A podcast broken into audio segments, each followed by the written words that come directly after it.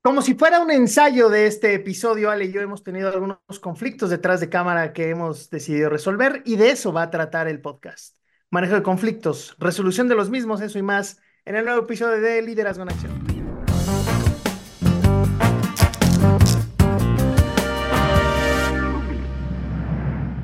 Tengo el gusto de acompañar sin haberle preguntado quién hacía la entrada, ahorita me estoy dando cuenta, a mi querida Ale Marroquín. ¿Cómo estás, Ale? Me quedé con la palabra en la boca, conocer que tuvimos un conflicto para comunicarnos y ponernos de acuerdo en el tema y en la parte tecnológica, pues de pronto, pero no pasa nada. Muy buenas tardes, muy buenas noches, muy buenos días donde quiera que te encuentres.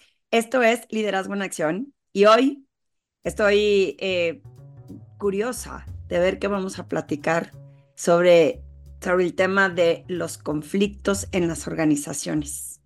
Y Ale, los conflictos son inevitables. Lo que creo que tiene su propia magia es la manera de resolverlos. ¿Cómo, cómo consideras que desde el liderazgo, Ale, los conflictos pueden incluso potenciarse o minimizarse de una manera inmediata? ¿Cuál es tu experiencia en eso?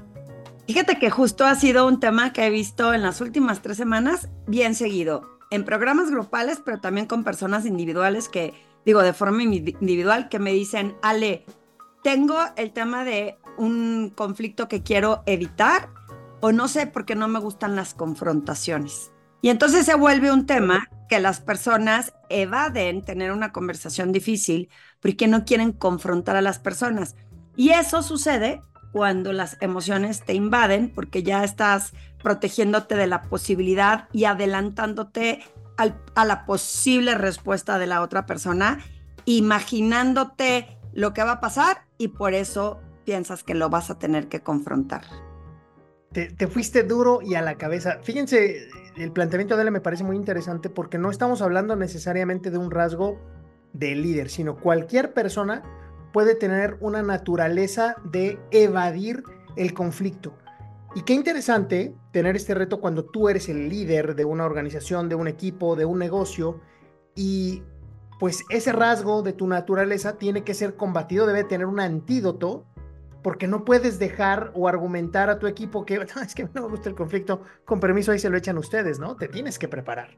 Pues, ¿qué me dices de este caso? Que conozco una persona que de pronto, no sé, llámele grilla, llámele, este, le metieron el pie, decidieron correrle a su director de, de bueno, no voy a decir la, el área porque no voy a hacer que, que se imaginen quién es. Y entonces le dicen, la, o sea, lo vamos a correr pero eh, va a estar contigo presente el departamento legal a la hora de correr a esta persona para evitar que, o sea, haz de cuenta que tú me dices a mí a quién tengo que correr aunque yo no quiera. Y resulta que esta persona a la hora de correrla no le podía dar ningún tipo de explicaciones a la persona corrida porque estaba con legal, como para que no se metieran en absolutamente ningún este, problema. Y resulta que fue sumamente incómodo porque más allá de generar un conflicto, pues, o, enfrentar o tener esta confrontación, la otra persona se fue como, ¿cómo es posible que el líder de la organización no se haya atrevido a decirme la verdadera razón por la que me corrían? Y esto afortunadamente se puede entrenar, independientemente de la posición que guardas en una organización o, o si eres o no dueño de un negocio. Pero creo que el primer paso, y tomes esto como una primera recomendación, es hacer conciencia del papel que juegas en un conflicto. Vamos a pensar que tú no eres quien lo provocó, pero que tienes ciertamente la oportunidad, quizá no la responsabilidad, y eso es bien interesante, de poderlo resolver. Entonces, cuando juegas en favor del equipo, de la organización, de las personas o del cliente, vas a tener una mejor oportunidad también de pues, resolver ese conflicto esto es como cuando jugábamos fútbol de niños, que te venía el balón y decían, vas tú, vas tú. No, no, no.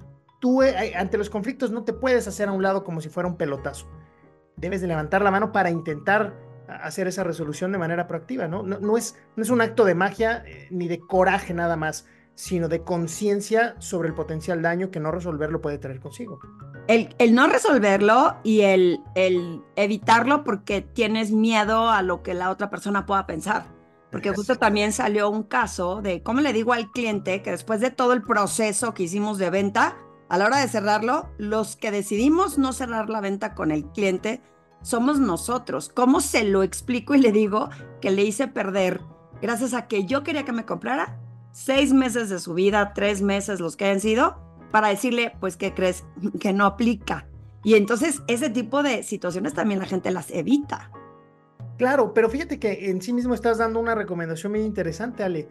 ¿Cuál es el valor de hacer o no hacer? O sea, esa interacción que tú vas a tener para la resolución del conflicto debe de valer la pena respecto del resultado final, porque si solamente nuestra métrica es hice o no hice el negocio, se enojó o no se enojó una persona, es unidimensional esa, esa evaluación. En cambio, si le agregas todos los potenciales efectos colaterales que la resolución de ese conflicto puede traer consigo, pues puede ser aún mayor el beneficio. ¿Quién ha dicho que resolver un conflicto es algo agradable o es algo sencillo? No, sencillo definitivamente no es, pero puede ser menos desagradable si, insisto, dejamos a un lado las emociones y lo que nos cuenta la loca que tenemos dentro de decirnos lo que ya sé que me va a decir Juan Luis cuando le enfrente y le diga que no le hago caso con la tecnología. Y en cambio, si la gente se prepara y dice, a ver, hago a un lado las emociones y veo cuál es la realidad de la otra persona, porque a veces nada más estamos pensando en lo que yo voy a sentir, en lo que me va a impactar a mí y, cómo me quiero proteger, en lugar de, de pensar o visualizar que también la otra persona la debe de estar pasando mal, ¿me explico? Y me encanta pensar que nuestro podcast, Ale, se ha convertido como en una sesión modular, porque ustedes pueden ir ahora a consultar cualquiera de los eh, episodios como eh, el manejo de las emociones, los malos líderes, cuando eres el nuevo en la organización. Mucho tiene que ver con el comportamiento de las personas en los equipos de trabajo. Además, déjame poner una, una provocación adicional, Ale. ¿Qué pasa cuando la, la resolución del conflicto también tiene un costo alto económicamente hablando, ¿no? Puede ser que el beneficio sea mayor a la postre, pero en algunas ocasiones hay que invertir para no perder mucho más cuando ese conflicto se va a gestionar. No, de, bueno, definitivamente, imagínate que tienes que ir a decirle a alguien lo que le va a costar tu, tu error, ya sea tu jefe, ya sea tu cliente, o sea, lo que implica el daño que puedas haber hecho.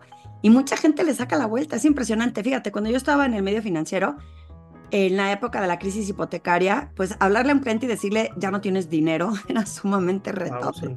Porque pues eh, sentías que te iban a ahorcar y no dependía de ti, dependía del entorno. Pero lo que tú dijiste hace rato, ¿cuál es el costo de no decirle?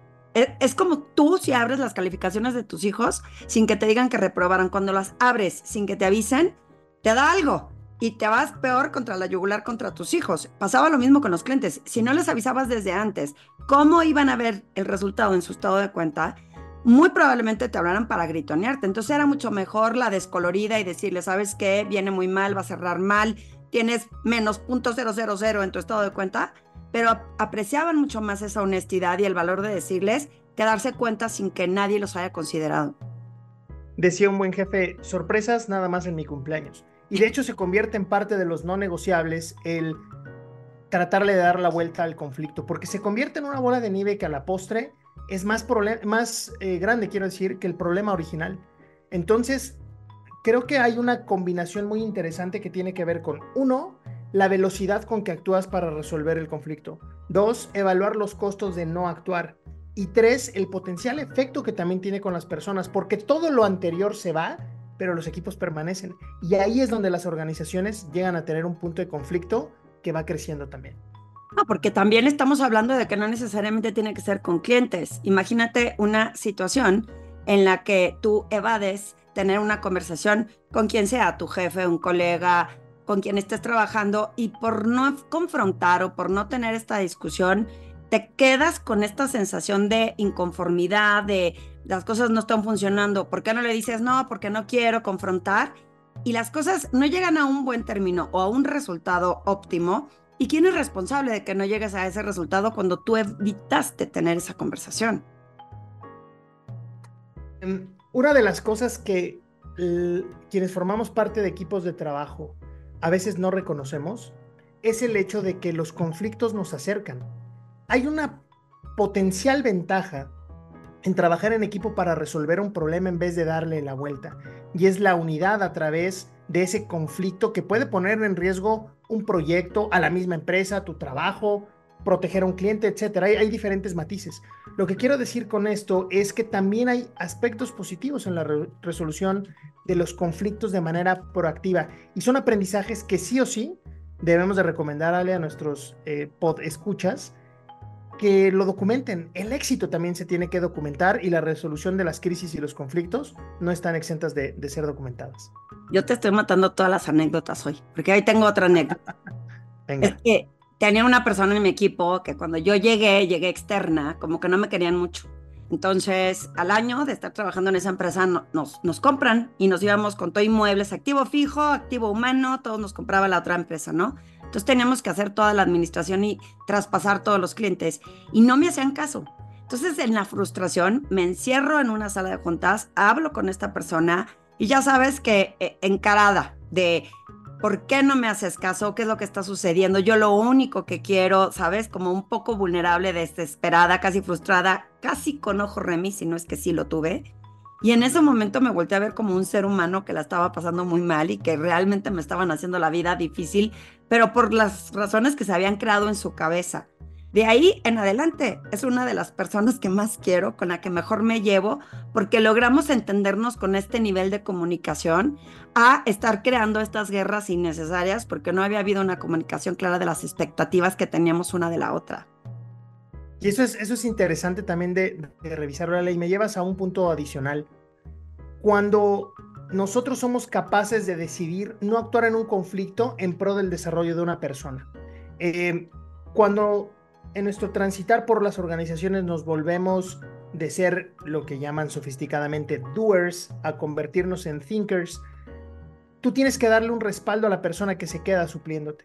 Y a veces hay conflictos que vienen que dependiendo el tamaño, la magnitud o el probable impacto, pudieras reducir un poquito tus ganas de saltar a la cancha y resolverlo. Imagínate tú un director técnico de fútbol, ¿no? Quisiera meterse a, a rematar en un tiro de esquina, te tienes que esperar. A veces toca que tu equipo tome eh, una activa participación en esa resolución de conflictos, aunque tú ya estés listo, porque no hay otra manera de aprender. Y en alguno de nuestros episodios hablábamos de los riesgos calculados y de tener un presupuesto para, para fallas, y se aplica muy bien en la resolución de conflictos y aguantar tu turno. Y y voy de acuerdo con eso, pero me quedé pensando en el tema de evitar el conflicto. ¿Qué me dices de estas personas que, por ejemplo, los que están en recursos humanos, que tienen que liquidar y recortar eh, personas y que con tal de no enfrentar la situación, una de dos. O sea, ¿a quién le vas? ¿A la persona que se preocupó demasiado por la persona y su familia y qué va a comer? ¿O los intereses de la organización? Ese evitar ese conflicto que tiene un, pues una razón de ser se vuelve pues no profesional, digamos, o no lo que se espera de esa persona, pero que puede ser entendible, ¿estás de acuerdo? Sí, y viene a mí una anécdota que me la contó quien creo que es una de las personas que más sabe de recursos humanos y que tengo el placer de haberme casado con ella, mi esposa. en algunos puntos no era el equipo de recursos humanos. Te voy a contar una anécdota que me compartió. Llegó una persona, trabajaba eh, gestionando todo lo que pasaba en una planta. Llegó una persona a decir, oiga, me dijeron que que me presentara con usted. Y se sabía que esta persona iba a ser despedida. Esta bella mujer tomó el teléfono, le marcó al gerente y le dijo, ven para acá. Tú estás despidiendo a una persona, no tuviste la primera conversación de las razones laborales por las cuales este colaborador tenía que salir y me avientas el paquete porque estás evadiendo el conflicto. Los juntó, platicaron y tan Y uno de los rasgos distintivos de su gestión era el decirles con toda transparencia las razones por las cuales deberían de dejar la organización. Y más de una ocasión le terminaban dando las gracias por justo eso, por haber sido frontal, por haber sido transparente.